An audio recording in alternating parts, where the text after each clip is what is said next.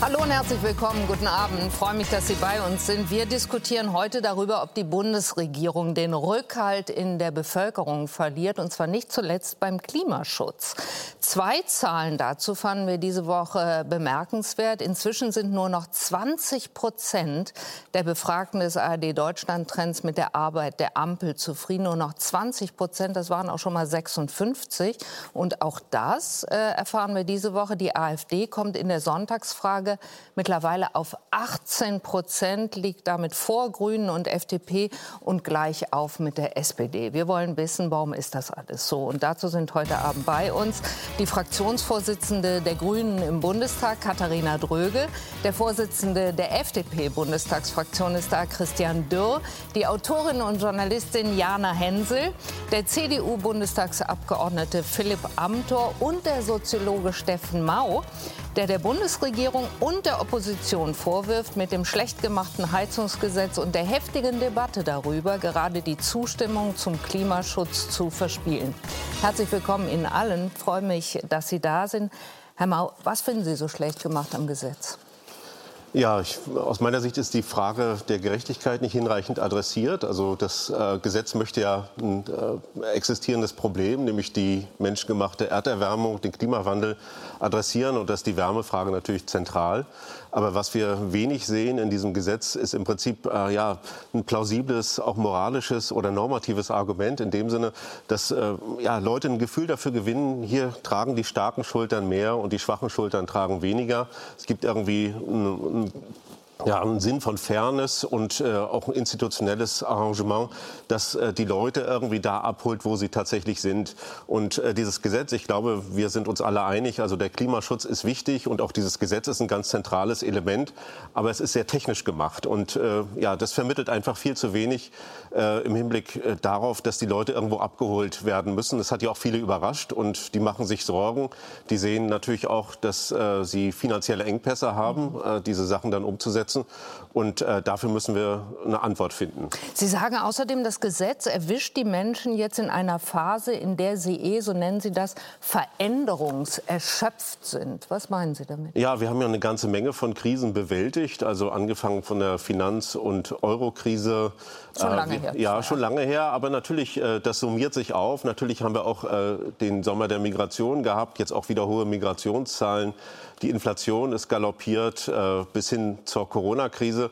Und das sind alles Dinge, also wo wir jetzt in empirischen Untersuchungen sehen, dass viele Leute sagen, wir werden eigentlich vom sozialen Wandel überrollt. Mhm. Das ist auch nicht unnormal, also dass in so Phasen beschleunigten sozialen Wandels Menschen irgendwie das Gefühl haben, wir kommen nicht mehr mit, wir finden auch nicht mehr unseren Ort und unsere Stellung, wir wissen auch nicht genau, was morgen und übermorgen sein wird. Und äh, das ist eine kritische Phase und äh, da braucht man im Prinzip ein gesellschaftliches Projekt, das die Leute irgendwie einbindet und abholt und mitnimmt. Und äh, ich glaube, das ist nicht nur ein Kommunikationsproblem, sondern das ist tatsächlich auch ein Thema der sozialen Gerechtigkeit. Man kann die Klimafrage. Also ein handwerkliches Problem? Ja, man kann die Klimafrage ja sozusagen ja, handwerklich natürlich diskutieren. Und da, glaube ich, äh, spielt sowas eine Rolle. Aber man kann die Klimafrage natürlich auch als verteilungspolitisches Problem diskutieren. Ja. Und das spricht natürlich Leute mit kleinem Einkommen, mit in einfachen sozialen Lagen ganz, ganz anders an als Leute, die sich das irgendwie leisten können. Die sagen, das ist auch eine, eine Lebensentscheidung, eine Lebensstilentscheidung, ob ich mich äh, stärker sozusagen nachhaltig ausrichte, ob ich mich äh, verändere in meinem Leben oder nicht. Und diese Unterschiede, die werden hin, nicht hinreichend gesehen, meiner Ansicht nach. Sie sind, Herr Mau, 1968 in Rostock geboren, sind auch da aufgewachsen, lehren jetzt an der Humboldt-Uni hier in Berlin. Sie sagen, die Menschen Menschen im Osten Deutschlands seien noch veränderungserschöpfter als im Westen der Republik. Ja, natürlich. Das ist auch äh, eine Folge der Geschichte und die Transformationsphase der 90er und auch der Nullerjahre die haben im Osten natürlich auch große Veränderungsängste hervorgerufen. Es ist nicht so, dass immer nur Leute, die jetzt irgendwie extrem verarmt sind oder ganz, ganz wenig haben, sich gegen Veränderungen stemmen, sind häufig auch Leute, die äh, lange Zeit gebraucht haben, um wieder einigermaßen Grund unter den Füßen zu spüren. Ja. Also es waren eben auch existenzielle Lebensrisiken, viele Arbeitslosigkeitserfahrungen, ja, Umorientierung. Und heute sind ja Teile der ostdeutschen Bevölkerung eben veränderungserschöpft, zum Teil veränderungsavers. Also sie wehren sich auch gegen Veränderungen. Das sehen wir in vielen Feldern, im Bereich der Migration zum Beispiel, aber auch jetzt bei klimapolitischen äh, Maßnahmen. Und äh, da kann man sicher was lernen aus der ostdeutschen Transformation, nämlich vielleicht, wie man Leute mitnehmen sollte und dass man auch stärker wirklich in die Köpfe, in die Mentalitäten hinein investieren muss. Man kann nicht einfach so Maßnahmen machen, sondern man muss auch darüber nachdenken, ja, wie hole ich eigentlich die Gesellschaft in der Breite ab? Denn wir brauchen alle Leute, wir brauchen die verschiedenen Schichten, die verschiedenen Milieus, um diese tatsächliche äh, wichtige Transformation dann auch hinzubekommen. Frau Dröge, die Grünen stehen ohnehin in dem Verdacht, dass sie finanzielle, soziale Fragen Fragen nicht zwingend mitdenken, weil sie eine relativ wohlhabende Klientel haben und vielleicht sich als allerletztes darum äh, Sorgen machen. Das ist der Verdacht. Zwei Drittel der Menschen machen sich aber Sorgen, dass das Heizungsgesetz sie finanziell überfordert wird. Steffen Mau hat ausgeführt, dass er die Menschen für veränderungserschöpft hält. Wie konnte Ihnen das dann bei so einem wichtigen Vorhaben wie dem Heizungsgesetz entgehen, dass im ersten Ansatz nicht sofort gedacht worden ist, dass die soziale Komponente mitgedacht werden muss?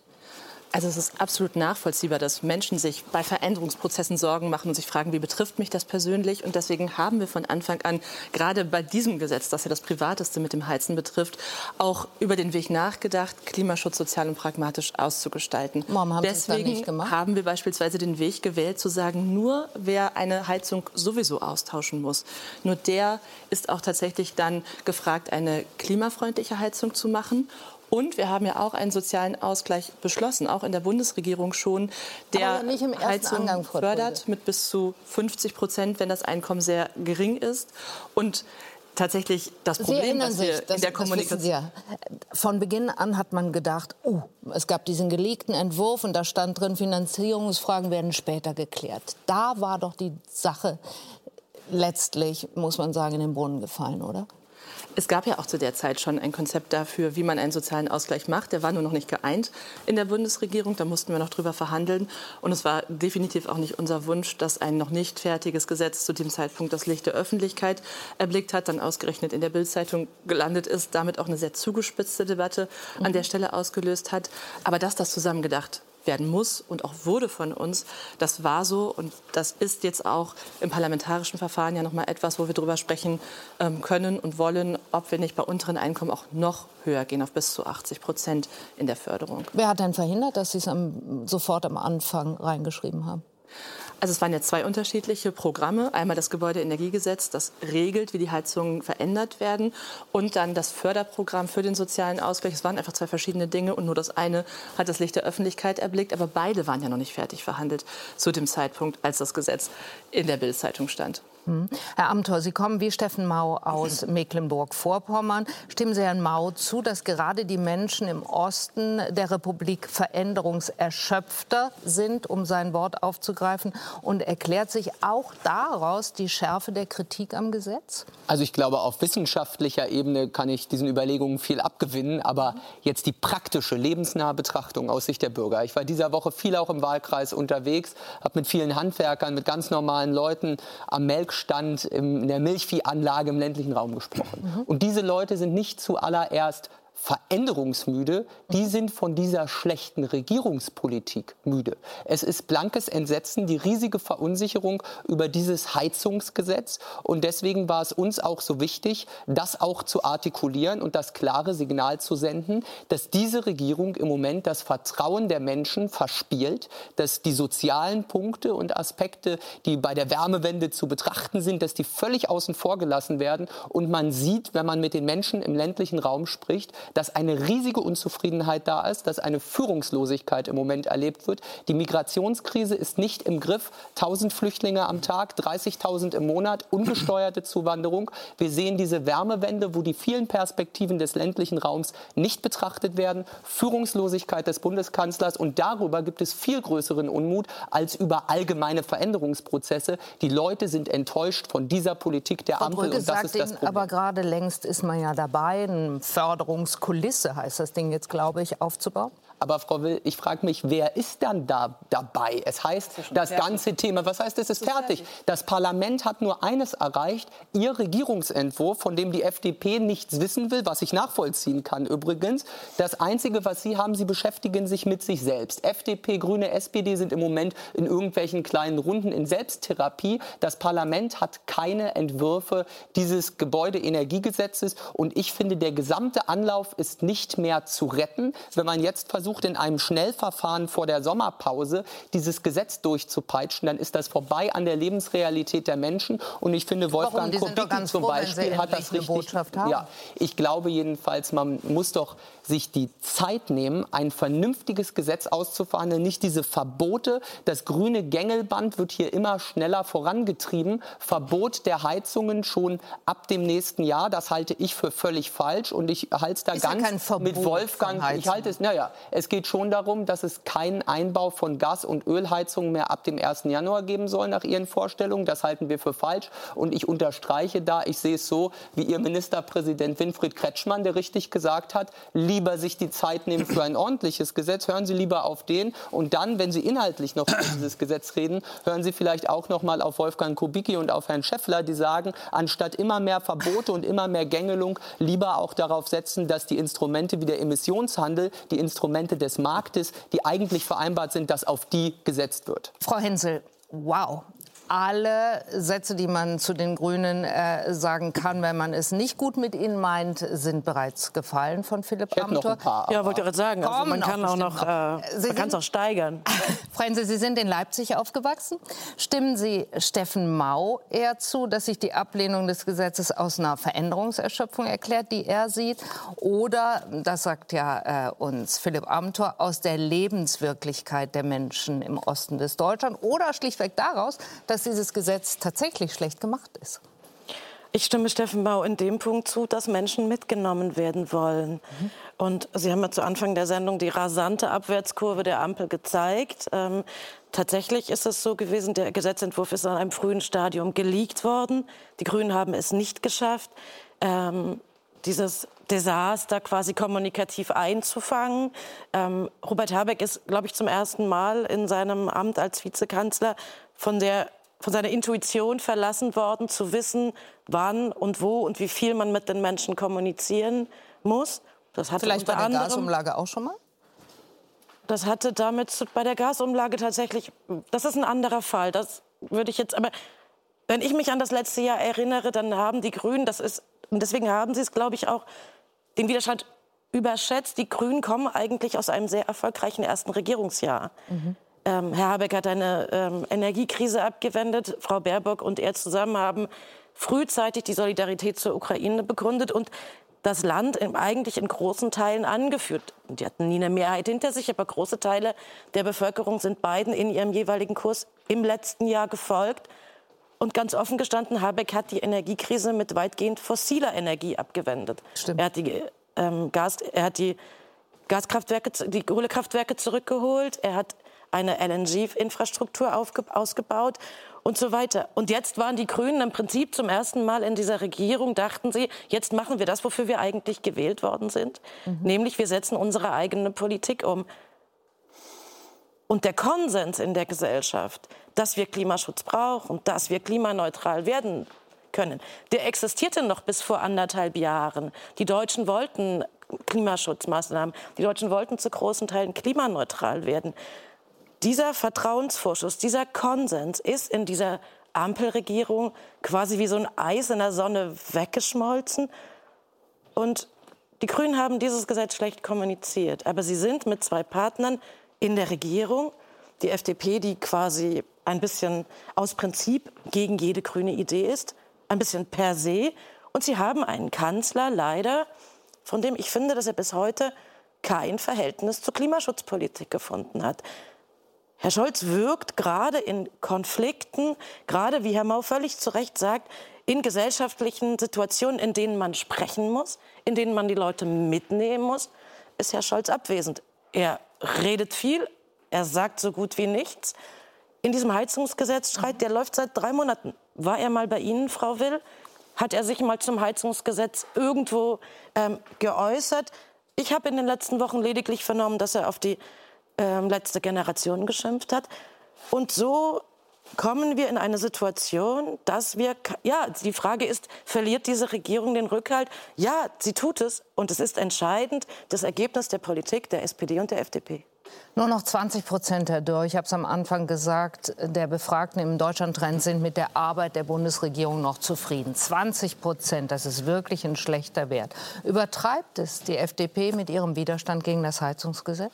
Nein, und ich musste äh, Frau Will schmunzeln bei dem, was gerade Herr Amthor gesagt hat. Er hat ja all die Herausforderungen, die Deutschland hat, aufgezählt. Alles Probleme, die er in Regierungsverantwortung nicht gelöst hat. Ich sage das Ach, in der Deutlichkeit. Das ist ja billig. Nein, ich, schon die letzten nee, 60 nee, ich Jahre. Das, ich finde das deshalb so spannend, weil Sie gerade die Migrationspolitik erwähnt haben. Diese Bundesregierung arbeitet gerade an einem Einwanderungsgesetz. Ist jetzt im deutschen haben Bundestag, wo wir endlich, wo wir es endlich schaffen wollen, Einwanderung in den deutschen Arbeitsmarkt zu organisieren, statt wie durch Union ungesteuerte Zuwanderung und ungelernte Ich habe Sie ganz entspannt Aber ausreden lassen, Herr Amter. Vielleicht darf ich ausführen, wo wir endlich Einwanderung in den Arbeitsmarkt und nicht in die sozialen Sicherungssysteme organisieren. Und äh, beim Thema Gebäudeenergiegesetz, also Stichwort Wärme Wärmewende. Ich hätte mich ja gefreut, wenn schon 2015, das wäre das richtige Datum gewesen, also 30 Jahre bevor das Jahr 2045 ist und wir in Deutschland klimaneutral werden wollen, wenn dann schon die Union gesagt hätte, jawohl, wir legen ein neues Gebäudeenergiegesetz vor. Jetzt, das ist sehr herausfordernd, jetzt, Frau Will, keine im Frage. Moment. Keine Nur noch Frage. 20 Prozent der Befragten mit der Arbeit der Bundesregierung uns, Wir beschäftigen uns als Bundesregierung genau mit den Problemen, die nicht gelöst worden sind. Aber Frage war eine andere, Herr Dürr. aber Sie lösen Und deswegen- Übertreibt Ja, es die FDP ich, ich will, mit will dem direkt zum Widerstand gegen das was sagen. Heizungsgesetz? Ich will direkt zum Gebäudeenergiegesetz was sagen, weil die, die Buzzwords hat, hat Herr Amthor ja zu Recht gesagt. Wir wollen ein technologieoffenes Gesetz, wo alles möglich ist, was in Richtung Klimaneutralität dann zeigt. Übrigens auch den Emissionshandel weiter stärken. Das hat meine Partei dauernd beantragt und die Union abgelehnt. Also insofern sind das sehr herausfordernde Zeiten. Ich verstehe die Verunsicherung, dass die Menschen allerdings Aber Veränderungs nehmen Sie die Verantwortung für die Verunsicherung? Das wollte ich wissen. ich, ich nehme sie, ich komme da direkt dazu, äh, Nee, indem ich, indem ich, indem ich noch mal mal. einbinde, ob die Menschen wirklich ähm, veränderungserschöpft sind. Ich glaube, die Menschen sind bereit für Veränderung, aber sie möchten wissen, dass es funktioniert. Ich glaube, es geht dabei einerseits um sozialen Ausgleich, ja, aber es geht andererseits darum, dass wir Gesetze in Deutschland machen, die wirklich funktionieren in der Migrationspolitik und bei der Gebäudeenergiepolitik. Und dann werden meines Erachtens die Menschen auch sagen, jawohl, wenn ihr ein Gesetz macht, wo ich weiß, dass ich eine Heizung einbauen kann, die zu meinem Haus passt und es in Richtung Klimaneutralität weist, eine Gasheizung, die beispielsweise in Zukunft klimaneutralen Wasserstoff verbrennen kann, weil die Den wir Wärmepumpe nicht im passt, ausreichenden Maße haben, wie wir weil die Wärmepumpe Dürr. nicht passt und horrende Kosten verursachen würde. Noch also die Antwort, gefragt. Frau Will, lautet doch, Übertreibt wenn es die Menschen- FDP mit ihrem Widerstand, die sogar verhindert, Nein. obwohl sie das ähm, als Fraktionsvorsitzender hochpreisen müssten, dass sich der Bundestag überhaupt in erster Lesung mit diesem Gesetz befasst? Das wäre ja die Chance gewesen, um all ihre äh, Kritikpunkte vorzubringen und in einem guten Gesetz aufgehen zu lassen. Und genau das ist das Ziel, Frau Will.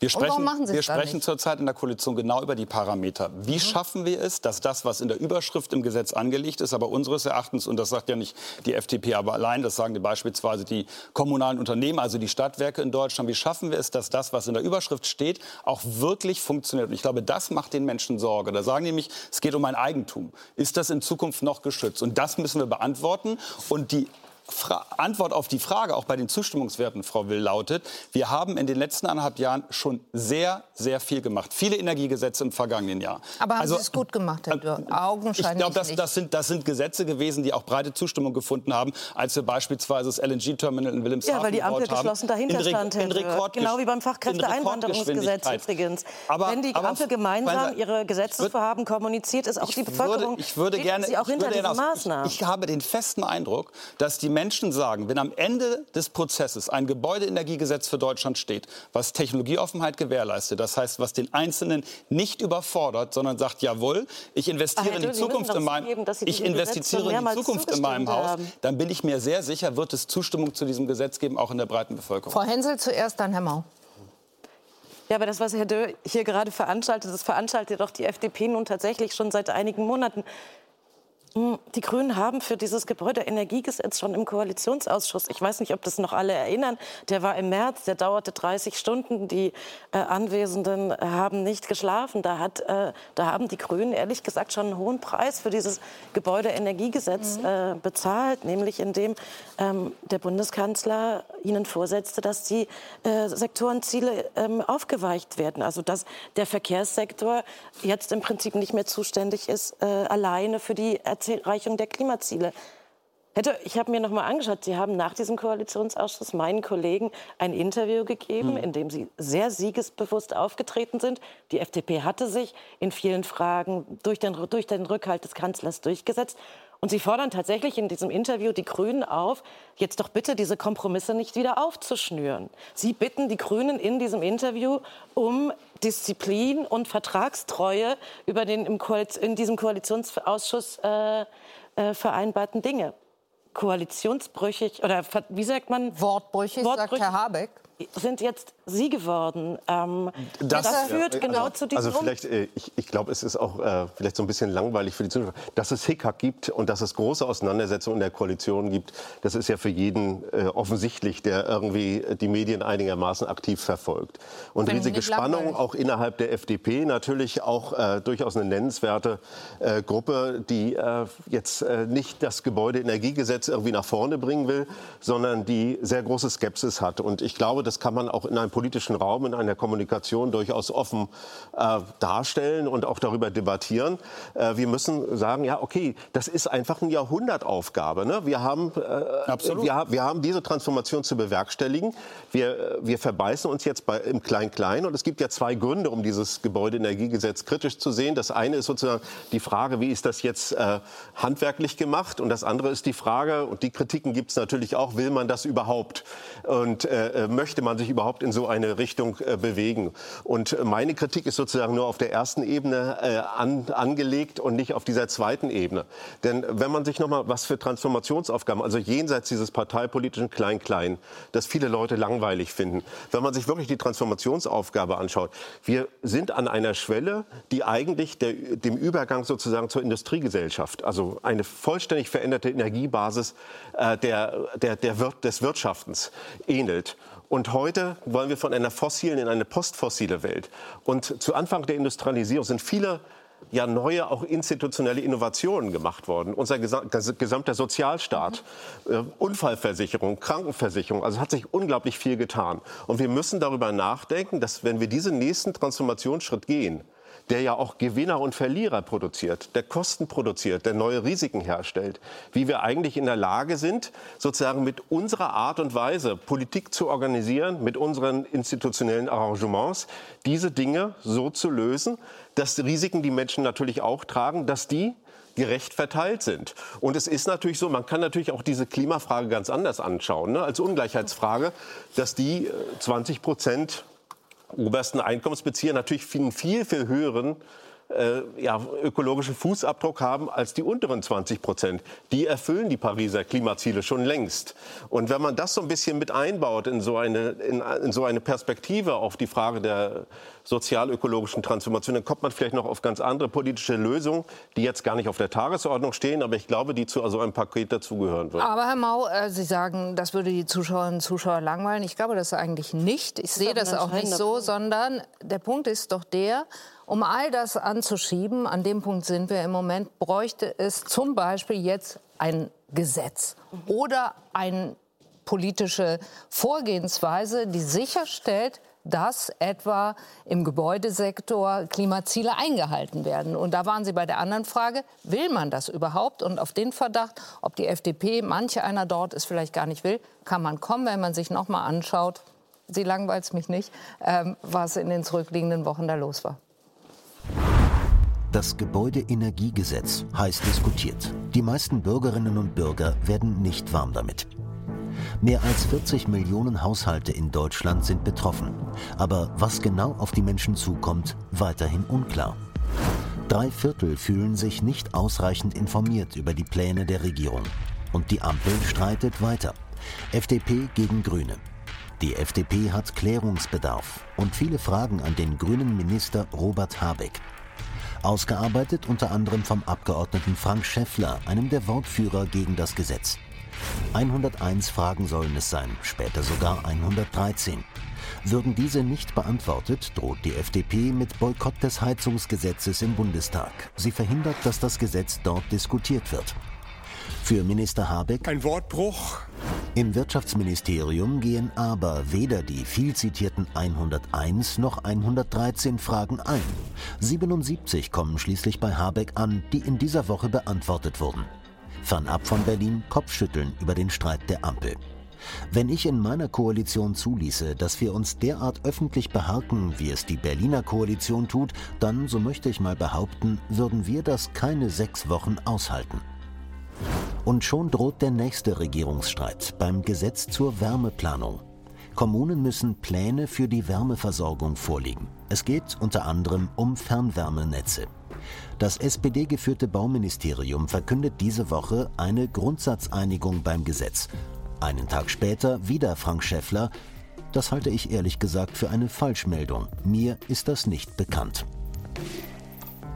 Herr Dörr, wie peinlich ist Ihnen die Nummer mit den angeblichen und dann eigentlich nie abgeschickten 101 Fragen eigentlich? Es sind 113, tatsächlich 36 zunächst und dann weitere 77. Also unterm Strich waren es 113, die alle beantwortet worden sind. Und ich wage mal die Prognose in den Gesetzesberatungen.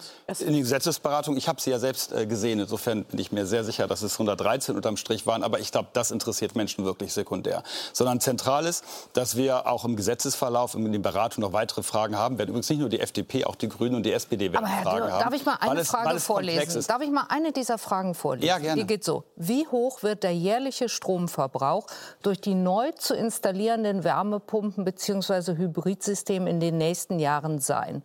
Das ist eine Wissensfrage. Haben Sie keine Energieexperten, keine Energieexpertin in Ihrem Team, die sowas es weiß? Ist, es ist schon entscheidend, mit welchen Dimensionen man plant, weil die äh, plant. Wie die hoch Frage, der Stromverbrauch sein na, Die Frage ist doch, ob wir den decken können, beispielsweise aus äh, selbst hergestellter erneuerbarer Energie, die wir ausbauen wollen. Wir haben im letzten Jahr gerade beim, Erneuerbar, beim äh, äh Erneuerbare Energiengesetz sehr, sehr viel gemacht. Aber äh, die, Sie sprechen im Prinzip des Pudels Kern an, weil die Frage Wunderbar. ist ja, konzentrieren wir uns, und das steckt auch hinter der Frage, konzentrieren wir uns ausschließlich auf elektrischen Strom, also ausschließlich auf Wärmepumpen, oder lassen wir andere Technologien zu? Ich habe es vorhin am Beispiel ähm, der zukünftigen Gasversorgung durch erneuerbare Gase, beispielsweise Wasserstoff, Biogas und so weiter genannt. Also da steckt schon ein ganz, ganz wichtiger, sogar volkswirtschaftlicher Kern, äh, Kern dahinter und äh, die Entscheidung für die Menschen, welche Heizung sie anbauen können. Nochmal, uns geht es darum, das haben wir sehr deutlich öffentlich gesagt und das haben wir bisweilen auch streitig öffentlich diskutiert, das stimmt. Uns geht es darum, dass die Heizung zum Haus passt. Und ich bin mir sehr sicher, dass wir das auch hinkriegen werden, Frau Will. Aber ich glaube, das Falscheste wäre, sich zurückzulehnen und sagen, wir reden gar nicht drüber, dann machen wir am Ende ein Gesetz und alle sagen, oh Gott, oh Gott, was habt ihr denn da veranstaltet? Nochmal hingeguckt, Herr Es ist komplex, aber wir werden das hinkriegen. Wird dieses Fragenzinnober von Frank Schäffler ehemals bekannt als der Euro-Rebell. Zudem muss man wissen, das ist der Geschäftsführer des Prometheus Freiheitsinstituts. Äh, das ist Teil eines weltweiten Netzwerks, das beste Kontakte unter anderem zum Ölkonzern ExxonMobil hat. Lässt sich die FDP, lassen auch Sie sich hier vor den Karren der fossilen Lobbyisten spannen, weil sie eben doch genau nicht wollen, dass äh, Heizungen nicht mehr mit fossilen Brennstoffen laufen? Wir haben selbst den Vorschlag gemacht, den Emissionshandel sogar vorzuziehen und damit die Klimaschutzziele in Deutschland schneller zu erreichen, Frau Will. Also die FDP hat Herr Lindner sofort in, gesagt, in, schaffen wir gar nicht. Nein, das hat er so nicht gesagt. So. Wir, die FDP ist da ein eindeutig. Aber die Frage, und ich will es mal ganz konkret volkswirtschaftlich beantworten, Frau Will. Die zentrale Frage ist, ist schaffen wir das, und das ist dann auch die soziale Frage, die dahinter steckt, die, steckt, die Herr Mau ansprach. Schaffen wir das zu vernünftigen Kosten oder gehen die Kosten so durch die Decke, dass die Menschen das war nicht das die Frage, Herr Dürr. Naja, das, es geht um die ganz konkrete wissen, Frage. Ob Sie sich vor den Karren der fossilen Nein, Lobbyisten Frau, spannen das lassen. ist wirklich mit Verlaub Quatsch. Das ist ja? wirklich Quatsch. Im Gegenteil. Gebe ich an Frau Dröge weiter Im die Gegenteil. Frage. Ich will es klären, Herr Dörr. Mir ist es wichtig. Lässt sich die FDP, Frau Dröge, hier vor den Karren der fossilen Lobbyisten spannen, frage ich Sie auch noch. Und versucht, das hat ja Robert Habeck äh, öffentlich gesagt, handelt, wie sie handelt, um Zitat, die Dekarbonisierung des Klimaschutzes im Wärmebereich zu verhindern. So hat er es in den Tagesthemen gesagt. Also Verlässlichkeit in der Politik ist ein extrem hoher Wert. Und Christian Dürr hat es ja gerade sehr klar gesagt, die FDP will ein Gebäudeenergiegesetz. Dabei nehme ich sie auch beim Wort. Und wir arbeiten jetzt gerade im Parlament daran, dass wir auch zu einem guten Gebäudeenergiegesetz kommen. Wer tatsächlich eher kein Gebäudeenergiegesetz Pardon, das ist keine Antwort. CDU an der Stelle, weil die Keine hat in den die vergangenen. Wochen die ganze Zeit Kampagnen gegen dieses Gesetz Ja, gemacht, Recht. dabei allerlei Unwahrheiten erzählt, damit auch zur Verunsicherung in der Bevölkerung beigetragen, Sie eigenen nicht Vorschlag dazu gemacht, wie das Ganze gehen könnte. Und Sie sind verantwortlich dafür, dass die Menschen noch nicht mal wussten in der Vergangenheit, dass ihre Heizungen ein Teil des Problems sind, weil sie sich noch nicht mehr getraut haben, den Menschen gegenüber die Wahrheit zu sagen. Ihre Bilanz sind 75 Prozent fossile Heizungen in Deutschland, weil Wir sie gucken nichts zurück, gemacht haben Ich an der bin Stelle. jetzt, ich bin jetzt. Ich will noch mal einmal von Ihnen wissen. Herr Robert Habeck wird es doch aus Gründen gesagt haben oder war er einfach schlecht gelaunt oder warum hat er es gemacht? Wenn er sagt, die FDP will die Dekarbonisierung des Klimaschutzes im Wärmebereich verhindern. Warum hat er das gesagt? Und teilen Sie die Haltung? Also ich bin fest davon überzeugt, dass wir gemeinsam die Dekarbonisierung schaffen werden. So, das ist das, was wir in der Koalition vereinbart haben. Das ist das, was die FDP dreimal mit uns in verschiedenen Sitzungen schriftlich vereinbart hat. Das ist das, was Christian Dürr hier an dieser Stelle gesagt hat. Und das ist auch das, was wir machen müssen. Weil wenn Und hintertreibt das jemand wie Frank Schäffler und die Leute drumherum? Ich Will- verhandle ja nicht Frau mit Frank ich- Schäffler, sondern ich verhandle mit Christian Dürr an der Stelle. Und der hat das jetzt hier sehr klar gesagt. Und wenn man sich anschaut, was da draußen los ist, ne, wenn man sich anschaut, dass in Italien die Überschwemmungen da sind, in äh, Spanien die Dürre, in Kanada die Wälder brennen, dann wissen wir auch, warum wir dieses Gesetz tun. Wir haben nämlich keine Zeit mehr. Wir können nicht mehr warten. Die Menschen müssen sich jetzt entscheiden, welche Heizung sie am Ende nehmen. Und das, was Sie erzählen, Sie tun ja so, als hätten wir noch Zeit. Wer jetzt eine Gasheizung einbaut, der wird sie nicht mehr so lange betreiben können, wie diese Heizung hält, weil wir 2045 klimaneutral werden. Das hat Frau Ihre Dröge, Regierung ist- beschlossen es an der Stelle. Und dass jetzt Friedrich Merz so tut, als hätten wir Nein. noch Zeit, das ist Ja. am Ende Täuschung der Es- Verbraucherin. nein, es gibt einen und es wird die Verbraucherinnen auch in eine Äh, nein. Kostenfalle treiben, weil Ist doch CO2 Unsinn. auch noch teurer Also, wird, was sie den Menschen auch nicht Frau Dröge, sagen. Und das ist verantwortungslos. netter- netter- netter Versuch Ich halte fest, Frau Dröge, Sie müssen sagen, bei dem Gesetzesvorhaben läuft im Moment in der Zusammenarbeit zwischen FDP und Grünen alles bestens. Also es läuft holprig. Wir haben uns in der Ampel zu viel gestritten. Das ist ganz offensichtlich so. Das finden die Menschen zu Recht nicht gut. Und deswegen müssen wir gemeinsam auch daran arbeiten, dass das weniger wird. Weil natürlich wollen die Leute eine Regierung, die konstruktiv zusammenarbeitet und Probleme miteinander löst. Aber dass FDP und Grüne sehr unterschiedliche Parteien sind und auf Fragen auch mit sehr unterschiedlichen Antworten schauen und dass es manchmal auch ein bisschen dauert, bis man wieder zueinander kommt. Das ist hier so. Wichtig ist aber tatsächlich, da bin ich sehr klar, dass das Gesetz vor dem Sommer im Deutschen Bundestag beschlossen wird, weil die Menschen Planungssicherheit brauchen, weil das Gesetz bald in Kraft tritt und weil wir uns da wirklich keine Verzögerung mehr leisten sollten. Frau Hensel, Robert Habeck hat ja jetzt etliche Kompromisse angeboten, große Zugeständnisse äh, gemacht, hat zum Beispiel gesagt, dass das Gesetz von Januar an zunächst nur im Sinne von ausschließlich für Neubauten gelten soll und noch nicht für die Bestandsgebäude gelten muss. Hat die FDP das Gesetz also durch ihre Kritik letztlich zum Besseren verändert? Ich glaube, das würden einige so sehen. Ich weiß aber gar nicht, ob das noch die Frage ist. Ähm, Es ist ja rührend zu sehen, wie Frau Dröge noch versucht, den Prozess zu retten und wie sie immer wieder die Hand ausstreckt, äh, Herrn Dörr. Wie die FDP ist nach meinem Eindruck nicht äh, an einer Einigung in dieser Heizungsfrage interessiert. Ich glaube anders als Frau Dröge nicht, dass dieses Gesetz vor der Sommerpause verabschiedet werden wird. Ähm, Herr Dörr und auch Herr Lindner sind längst nicht mehr Herren des Verfahrens. Sie haben über Herrn Schäffler gesprochen. Wir wissen von Herrn Kubicki, das sind äh, zwei sich immer stärker in der Ampel radikalisierende Mitglieder ähm, der Bundestagsfraktion. Herr Lindner lässt diesen Prozess unglaublich laufen. Ich muss wieder meine Zeitung äh, zitieren. Äh, Frau Lau hat äh, Herrn Schäffler zu Anfang der Woche gesprochen. Diesen Antrag äh, zur Verhinderung des Gesetzes hat er zum Bundesparteitag eingebracht. Herr Lindner hat bis zumindest Dienstag noch kein einziges Mal mit ihm telefoniert, um sich in der Sache ins Benehmen zu setzen. Also ich habe nicht das Gefühl, ähm, dass, ähm, wie gesagt, Herr Dörr und Herr Lindner noch Herr, Herren der Verfa des Verfahrens sind. Man lässt es doch sehr, sehr, noch? sehr weit laufen. Also ich bin. Ich frage mich gerade, ob die Menschen interessiert, wer wann mit wem telefoniert. Wir alle telefonieren dauerhaft Wir sehr viel miteinander. alle, das ob kann Sie ich. dieses Gesetz das- äh, das- einigen und ob Sie... Ich, ich führe ja diese Fraktion und weiß, mit wie vielen Leuten ich täglich telefoniere. Insofern ist das alles fein. Es geht um Folgendes bei diesem Gesetz. Das alte Gesetz, und der Amtor hat einen Satz gerade zu Recht gesagt, der Amtor sagte, es gibt ein Gebäudeenergiegesetz in Deutschland. Das ist schlecht. Das wird nämlich dazu führen, dass die Menschen eine CO2-Kostenfalle laufen und komplett überfordert werden. Deswegen, ja, brauchen wir zwingend, deswegen brauchen wir zwingend, Herr Amtor, ein neues Gebäudeenergiegesetz. Und darüber diskutieren wir gerade. Und da gibt es zwei Möglichkeiten. Die einen sagen, man sollte vor allen Dingen auf die Wärmepumpe setzen. Und da sagen zu Recht Experten, das überfordert einige Haushalte. Es wird nicht überall funktionieren. und deswegen, steht auch und deswegen, Gesetz, und deswegen plädiere ich für die Technologieoffenheit, von denen die Stadtwerke zurzeit sagen, sie ist nicht ausreichend praktikabel hinterlegt. Genau darüber reden wir technisch. Also das gehört zu einer Koalition. Fragen übrigens also, gelesen lassen Sie mich doch ganz, sind sieben oder acht Heizungen, äh ganz entspannt ausreden. Genau darüber diskutiert gerade diese Koalition. Dass das auch mal lauter wird, gehört zur Politik manchmal dazu. Mein Ziel ist, dass wir uns einigen in der Sache und dass am Ende Stadtwerke, Verbraucher und Verbraucher, äh, dass die sagen können, da ist ein Gesetz substanziell jetzt gut geworden. Denn das alte funktioniert nicht mehr. Das muss man in der Deutlichkeit sagen. Wir brauchen ein neues, aber es muss eben ein gutes Gesetz sein. Und äh, das hat wenig mit Telefonaten zusammen, sondern es hängt damit zusammen, ob man es am Ende handwerklich hinbekommt. Da bin ich zuversichtlich. Und wenn Sie mich öffentlich gehört hätten, habe ich diese Schritte von Robert Tabeck ja auch gelobt.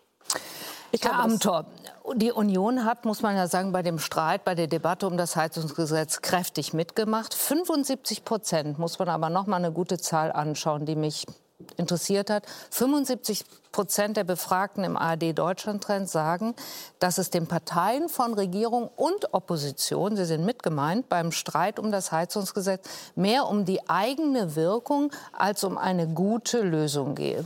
Fühlen Sie sich ertappt? Nein, äh, es ist eine klare Umkehr, die wir hier sehen genau, von der Ampel, auch von Ursache genau, und Wirkung. Ich meine, ich freue mich ja, dieser Therapiestunde der Regierung so ein bisschen beiwohnen zu können und ist doch auch schön, ist doch schön, das ist doch aber schön, dass Sie noch die Union haben. Das ist das Einzige, was Sie eint, indem Sie sagen, die Union ist schuld. Weil ich, ja, ich will Ihnen eins sagen, wozu es gibt ja gar keine von der Union. Ihre, natürlich, es gibt Anträge schon seit vielen Wochen im Parlament, aber ich will bei der Sache bleiben. Das Problem, das Problem, was Sie doch haben, wozu Ihre Politik führt, es gibt einen beispiellosen Run auf neue Gasheizung. Durch diese Performance der Regierung, weil die Leute glauben, um Gottes Willen, jetzt wird ab dem nächsten Jahr, werden die Gasheizungen Wenn verboten, Sie werden sie gekauft. Sie, sie schaffen das Gegenteil von Klimaschutz. Anstatt beispielsweise Klimaschutz zu betreiben durch eine längere Laufzeit der Kernkraftwerke, bringen Sie wieder schmutzige Kohlekraftwerke ans Netz.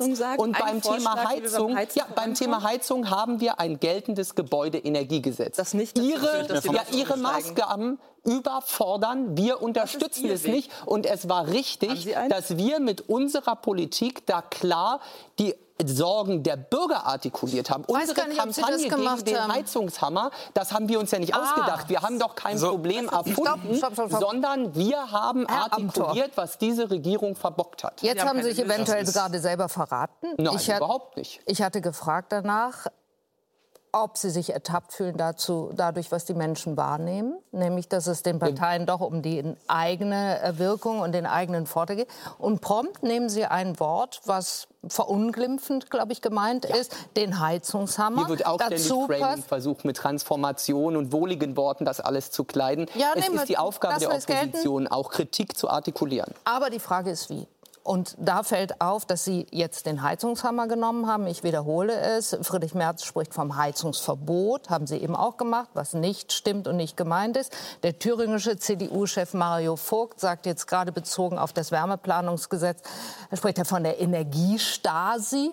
Verstehen Sie das unter konstruktiver Opposition? Also gerade das letztgenannte Zitat war pointiert in einer Boulevardzeitung. Ich sage Ihnen aber trotzdem eines. Heißt, Wenn Sie, Sie das jetzt schon skandalisierend finden, dann sage ich Ihnen nur, unterhalten Sie sich mal mit den normalen Leuten. Unterhalten Sie sich mal mit den Leuten, was die für Sorgen haben zu diesem Thema. Aber Herr Amthor, ich habe gar nicht skandalisiert. Öl ins Feuer. Ich habe gefragt, ob das ja. konstruktiv Naja, es gibt immer verschiedene Ebenen. Wir stehen für konstruktive Diskussionen jederzeit zur Verfügung, machen das im Parlament jede Woche. Aber es gibt auch einen gewissen Grad, wo man sagt, diese Regierung verliert absolut ihre Handlungsfähigkeit. Und wenn Sie sagen, Sie können dieses Land nicht regieren, Sie kriegen das nicht hin, stehen auch andere Parteien wahrscheinlich zur Verfügung. Das ist alles okay. Aber Sie können doch am Ende jetzt nicht die Opposition dafür verantwortlich machen, dass Sie hier dieses Schauspiel aufführen und sich in gar nichts mehr einigen Wir können. Wir waren gerade bei der Wahrnehmung Wochen der Menschen. mit dem Thema hier nicht vorankommen. Ja, und die die Wahrnehmung der Menschen ist natürlich schlecht. Ich teile das, um offen Ja? zu sein. Okay. Ich mache mir große Sorgen über die Gesamtwahrnehmung auch. Die Okay. Zahlen, wir werden da ja nachher noch dazu kommen, dass 18 Prozent der Menschen in Ostdeutschland noch mehr sagen, sie wählen die AfD. Das hat natürlich mit dieser Gesamtlage in unserem Land zu tun. Und das kann ja nicht zufriedenstellend Ja. sein. Also als Opposition ist es so, da macht es uns diese Regierung mit ihrem Verhalten sehr, sehr leicht leider. Ich würde mir wünschen, sie würde es uns schwer machen, weil sie gute Politik für unser Land macht. Das ist im Moment aber nicht drin. Herr Mau, Sie sagen, es gibt eigentlich eine grundsätzlich hohe Sensibilität für das Thema Klimaschutz. Es gibt auch ein hohes Maß an Zustimmung, möglicherweise auch nur ein eine abstrakte Zustimmung. Und Es wird immer schwierig, wenn es konkret wird. Aber bleiben wir erstmal bei der hohen Sensibilität. Und Sie sagen auch, es gibt dann eine wirklich große Verantwortung, dass man diese Sensibilität nicht in Verweigerung umschlagen lässt. Wie stellen sich Ihrer Meinung nach FDP und Union im Moment dieser Verantwortung? Ja, schlecht meiner Ansicht nach. Äh, Ich äh, sehe die Debatten um dieses, äh, ja, um Klimaschutzmaßnahmen allgemein, aber natürlich auch um dieses Gesetz im Konkreten sehe ich hochproblematisch, weil das ist eine Chiffre für viel, viel mehr. Da liegen ja Spannungen darunter, die äh, eigentlich noch auf größere Konflikte verweisen. Das lässt sich jetzt hieran aufhängen. Das kann sich auch an vielen anderen Dingen aufhängen. Herr Merz hat heute einen, äh, einen Tweet losgesetzt. Da ging es dann um äh, gendergerechte äh, Sprache. Den ganzen Text das sind sozusagen Ver Vers Versuche der Politisierung von bestimmten Themen, äh, um daraus natürlich auch äh, ja, Honig zu saugen als Partei. Ne? Und zu sagen, ja, jetzt versuche ich mich da zu positionieren. Das hat mit der Sache wenig zu tun häufig. Das sind einfach Versuche, ja, irgendwie Mitnahmeeffekte oder das zahlt jetzt irgendwie bei mir ein. Das finde ich hochproblematisch. Wir stehen vor einer Jahrhundertaufgabe. Wir haben eine große Herausforderung. Äh, sozusagen die klimatischen Veränderungen sind dramatisch und äh, ich halte es für absolut äh, sozusagen selbstschädigend für unsere Demokratie, wenn wir uns an solcher Frage, wo wir eigentlich einen großen gesellschaftlichen Grundkonsens haben, wenn wir uns an solcher Frage schon dermaßen aufhängen. Äh, denn es ist so, äh, das ist anders als, in, als, als, in, als in anderen Ländern, dass wir in Deutschland ganz wenig haben von Leuten, die, die man so als Klimaleugner bezeichnen könnte. Das ist im einstelligen Prozentbereich, 4, 5, 6 Prozent, je nach Studie. Äh, Die allermeisten Leute sagen, es gibt einen menschengemachten Klimawandel, der ist hochproblematisch. Wir möchten, dass da auch politisch was geschieht. Äh, Und äh, dann ist die Frage, wie macht man das eigentlich? Und da müssen wir auf gute Lösungen kommen. Und da müssen wir auf Lösungen kommen, die die Allgemeinheit in irgendeiner Weise als fair und angemessen betrachtet. Äh, Wir haben heutzutage ja einen Konflikt, das ist hauptsächlich ein Zeitkonflikt. Den einen geht es zu schnell und zu stark übers Knie gebrochen und den anderen geht es zu langsam und viel zu wenig. Das ist, wird jetzt nicht so sein, dass wir in der Mitte einen Kompromiss finden, weil der, die Veränderungsdynamik äh, beim Klimawandel einfach viel zu groß ist. Aber wir müssen die Leute, die vielleicht jetzt noch nicht mitkommen, die skeptisch sind, die zurückhaltend sind, die sich überfordert fühlen, die müssen wir stärker ansprechen. Und die können wir nicht nur darüber ansprechen, dass wir Aufklärungskampagnen machen, damit die Leute mehr wissen über den Klimawandel. Das ist gar nicht das Thema, sondern dass es wirklich eine Verbindung gibt zwischen der sozialen und der ökologischen Frage. Vielleicht so etwas wie eine ökologische Sozialpolitik. Darüber muss man nachdenken. Warum haben Sie es nicht gemacht, Frau Dröge? Aber genau deswegen sind wir mit diesem Gesetz ja diesen Weg gegangen. Die Alternative wäre ja der CO2-Preis gewesen. Und das hätte geheißen, dass wir in sehr kurzer Zeit sehr hohe Preise gehabt hätten, egal für wen.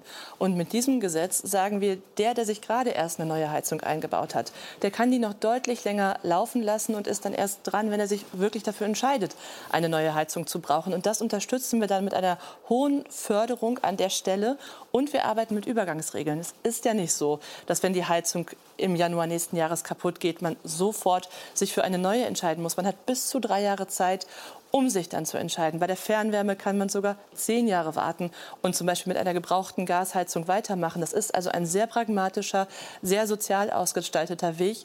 Und jetzt ganz schnell auf CO2-Preise von 200 bis 300 Euro die Tonne zu kommen, das hätte zu einer sozialen Überforderung der Menschen geführt, die wir nicht für verantwortbar gehalten haben. Deswegen haben wir uns genau für dieses Gesetz entschieden. Wenngleich man sagen muss, also Fernwärme, das Sie ansprechen, das kommt ja erst jetzt. Zuletzt war die Bundesbauministerin hier, saß just auf ihrem Stuhl, habe ich auch gefragt, warum ist es nicht gleich gemacht worden? Warum ist nicht als erstes gecheckt worden, welche Haushalte könnten alle an die Fernwärme angeschlossen werden? Das muss man eigentlich wissen, wenn man sich überlegt, welche Heizung man nun in den eigenen Heizungskeller einbaut. Also ist hier Tempo gemacht worden und geht es, äh, soll es besonders schnell gehen und die Gründlichkeit und auch die umfassende Vorbereitung fällt hinten runter? Dieses Gesetz war ja sehr gründlich erarbeitet und abgestimmt. Welches und jetzt? das Gebäudeenergiegesetz. Und da war ja auch Aber schon dazu drin, gehört das andere da dazu. ist ja genau schon drin enthalten gewesen, dass wir für die Fernwärme diese Übergangszeiten von bis zu zehn Jahren haben. Und auch der Verweis auf die kommunale Wärmeplanung war schon mit in dem Gesetz. Das kommt jetzt ja zum Glück auch in das äh, parlamentarische Verfahren nach der Sommerpause und dann werden beide Gesetze auch zeitgleich in Kraft treten können. Und es ist genau jetzt auch schon so angelegt, dass man beispielsweise bis zu drei Jahre Zeit hat, damit die Kommune in der Zeit die Wärmeplanung machen kann, damit man gucken kann, kommt bei mir die Fernwärme und warte ich. Aber das sind alles Details, die in der lauten, aufgeregten Debatte, die wir um das Gebäudeenergiegesetz hatten, nicht mehr mit den Menschen besprechen konnten. Und deswegen ist meine Überzeugung, wenn wir wieder sachlicher über das Gesetz reden können, wenn wir auch nicht mehr mit solchen Begriffen wie Hammer oder Stasi oder so arbeiten würden, sondern Sie sich Ja. auch mal den Details stellen würden, Das tun dann wir. könnten wir mit den Menschen auch genau darüber reden, dass das ein sehr pragmatisches und soziales Gesetz ist. Sehen Sie keine Versäumnisse? Ärgern Sie sich nicht auch, ein, ein, was sagt man, was ärgert man sich, wenn man sich ganz doll ärgert, dass das so schlecht gemacht wurde? Schwarz, genau wollte ich gerade sagen. Schwarz. Schwarz ärgere ich mich lieber nicht. ähm, also natürlich ist es überhaupt nicht gut, dass jetzt auf der einen Seite so viele Menschen sagen, wir wissen gar nicht, was drinsteht im Gesetz, und auf der anderen Seite so viele Menschen sagen, ich habe Sorgen, dass ich mich finanziell Ja, oder überfordert dass Robert. Habeck jetzt hingesagt, das, das, das, das zeigt doch, da war mehr drin. Deswegen haben wir in der Kommunikation in den letzten Monaten alle miteinander dazu beigetragen, dass es diese Verunsicherung gibt. Warum wir haben zu viel nicht sagen, gestritten, Mist, das haben wir die nicht haben zu gemacht? viel äh, Verunsicherung sorry, dass wir unseren. Job machen, Das ist tatsächlich so, das erkenne ich ja an, dass wir an der Stelle miteinander deutlich besser hätten reden können, damit auch diese Verunsicherung nicht so Sie entstanden sind wäre. Bundestagsfraktion. Sie müssen ja nicht die Regierung verteidigen. Sie könnten doch an der Stelle auch mal sagen, Mann, ey, liefert uns ein besseres Gesetz. Dann könnte ich darüber auch viel besser diskutieren, informieren, politisch agieren. Aber ich bin fest davon überzeugt, dass das ein sehr gutes Gesetz ist, weil alles, was wir diskutieren, Jetzt, erfüllt es ja dieses nicht Gesetz. Es fertig. ist technologieoffen, es ist mit großen Übergangsfristen und pragmatischen Ausnahmeregeln. Es hat eine soziale Förderung, 30 Prozent für alle, 50 Prozent für die ärmeren Menschen. Und es adressiert nur denjenigen, der eine neue Heizung braucht. Das heißt, aus meiner Sicht ist das eine sehr soziale Grundlage dafür, die Wärmewende auch zu schaffen. Und alle, die das jetzt kritisieren, haben bislang keinen Vorschlag gemacht, wie das Ganze besser geht, Das ist falsch. ohne am Ende nicht auf Klimaschutz zu verzichten. Und das können wir aus meiner Sicht nicht verantworten. Sie würden den Emissionshandel bevorzugen?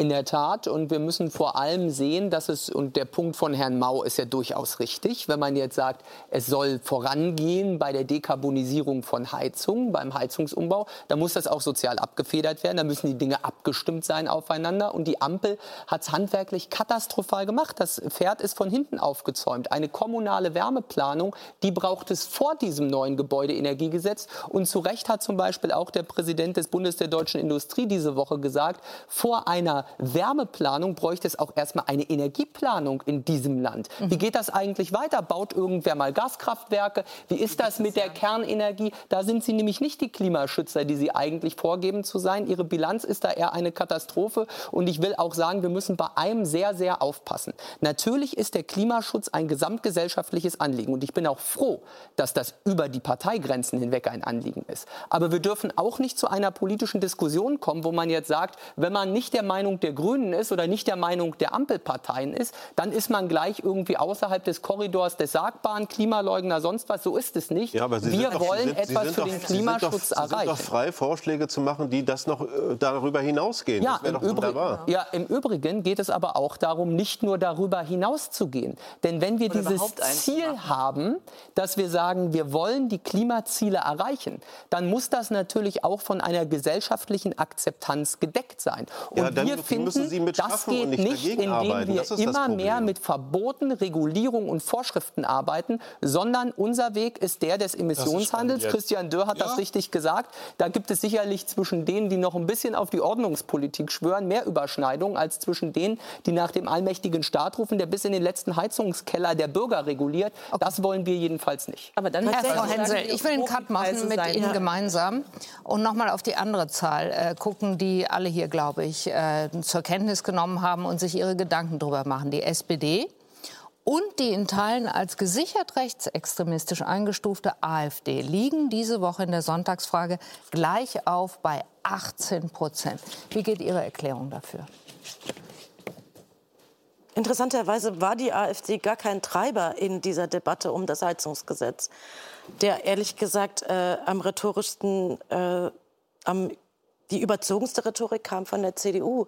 Die AfD ist in Wahrheit hinterhergelaufen. Ähm, es war die CDU, die eine Kampagne gegen dieses Aber die Sorge kommt von den Herr Amthor, jetzt lassen Sie mich das ist bitte der aus. Ich habe Ihnen auch zugehört. Die CDU hat als erste eine Kampagne gegen dieses Heizungsgesetz gestartet. Dann kam erst äh, die AfD hinterher. Man kann, das, man kann das auf Twitter sehr gut sehen. Die AfD ist hier kein Wortführer gewesen. Ähm, der, Wort, die, der Wortführer war die CDU. Und Herr Amthor, ich hätte nicht gedacht, dass ich Ihnen in einem Punkt zustimmen muss. Aber natürlich sollen Sie Ihre Oppositionsarbeit machen. Die Frage ist nur, wie Sie es tun. Und Herr Merz arbeitet, und das macht er im Prinzip eigentlich schon seit dem letzten Jahr, permanent mit rhetorischer Eskalation. Jetzt immer weiter, Herr Mau hat es gesagt, immer auch weiter mit Kulturkampf.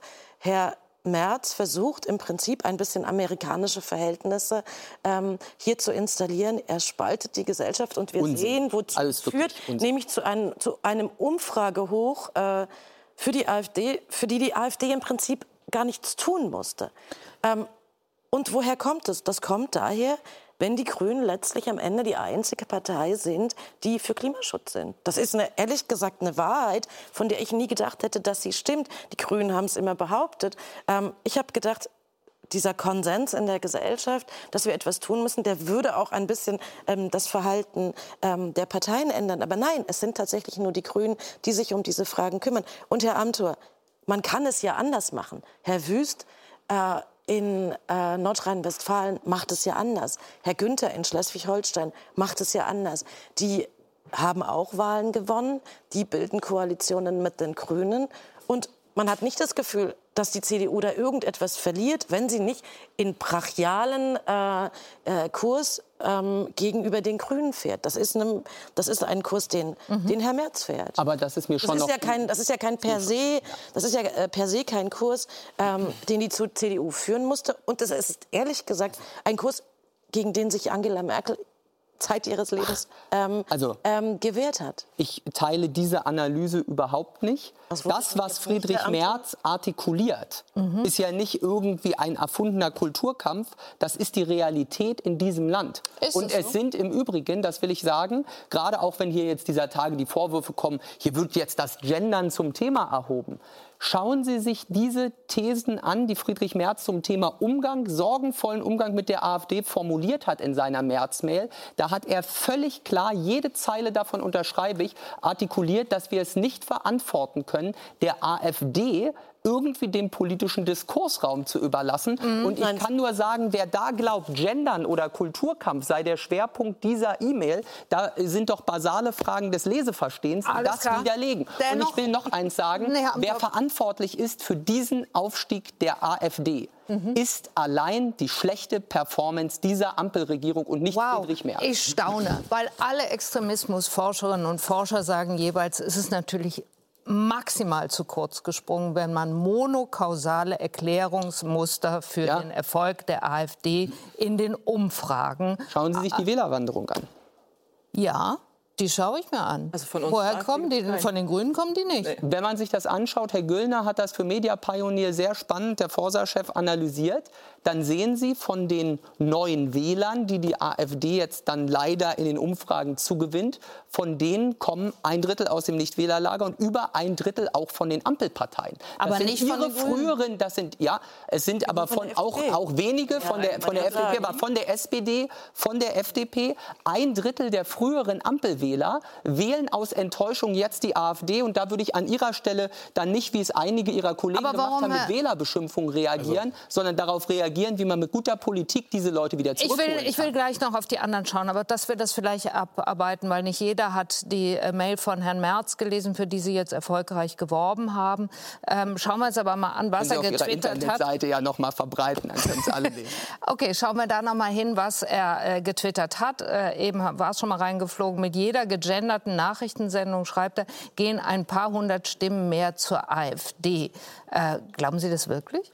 Das ist ein pointierter Ausschnitt, der aber eines deutlich zeigt. Ich glaube, es ist schon auch berechtigt, dass wir alle bei diesem Aufstieg der AfD hinterfragen, wer welchen Anteil hat. Schließt die CDU ein, schließt aber auch die Medien ein übrigens. Und ich finde schon auch, und das nehme ich sehr, sehr stark wahr, wenn ich jetzt so in dieser Woche im Wahlkreis unterwegs bin, habe ich auch vielen gesagt, Mensch, Sonntagabend, ja. gute Sendung, können wir ja miteinander mal schauen. Da werde ich ein paar ihrer Anliegen transportieren. Und da sagen viele, ich gucke mir diese Politik-Talkshows schon lange nicht mehr an. Das kritisiert jetzt nicht speziell Ihre Sendung. Ja, das, das liegt auch nicht nur am Gendern. Aber viele Bürger fühlen sich auch von dem medialen Diskurs, wie wir ihn im Moment haben, nicht mehr hinreichend mitgenommen. Und da würde ich sagen, ist kollektive Selbstkritik bei allen auch ein Stück weit angebracht. Bei, bei allen auch? in der Politik, ja. Weil ich habe mich gewundert über den Satz Ihres Generalsekretärs Mario Chaya, der es sich total einfach gemacht hat und nochmal monokausale Erklärung ist da, glaube ich, immer falsch und sagt, der Zuwachs der AfD ist ausschließlich auf die Konflikte der Ampel zurückzuführen. Äh, naja, also die, die, die, Hauptursache ist das ja, ja ganz sicher. Ich mein, die Hauptursache ist das ganz also, sicher. Alles andere ist doch fern der Lebensrealität. Schauen Sie sich das an.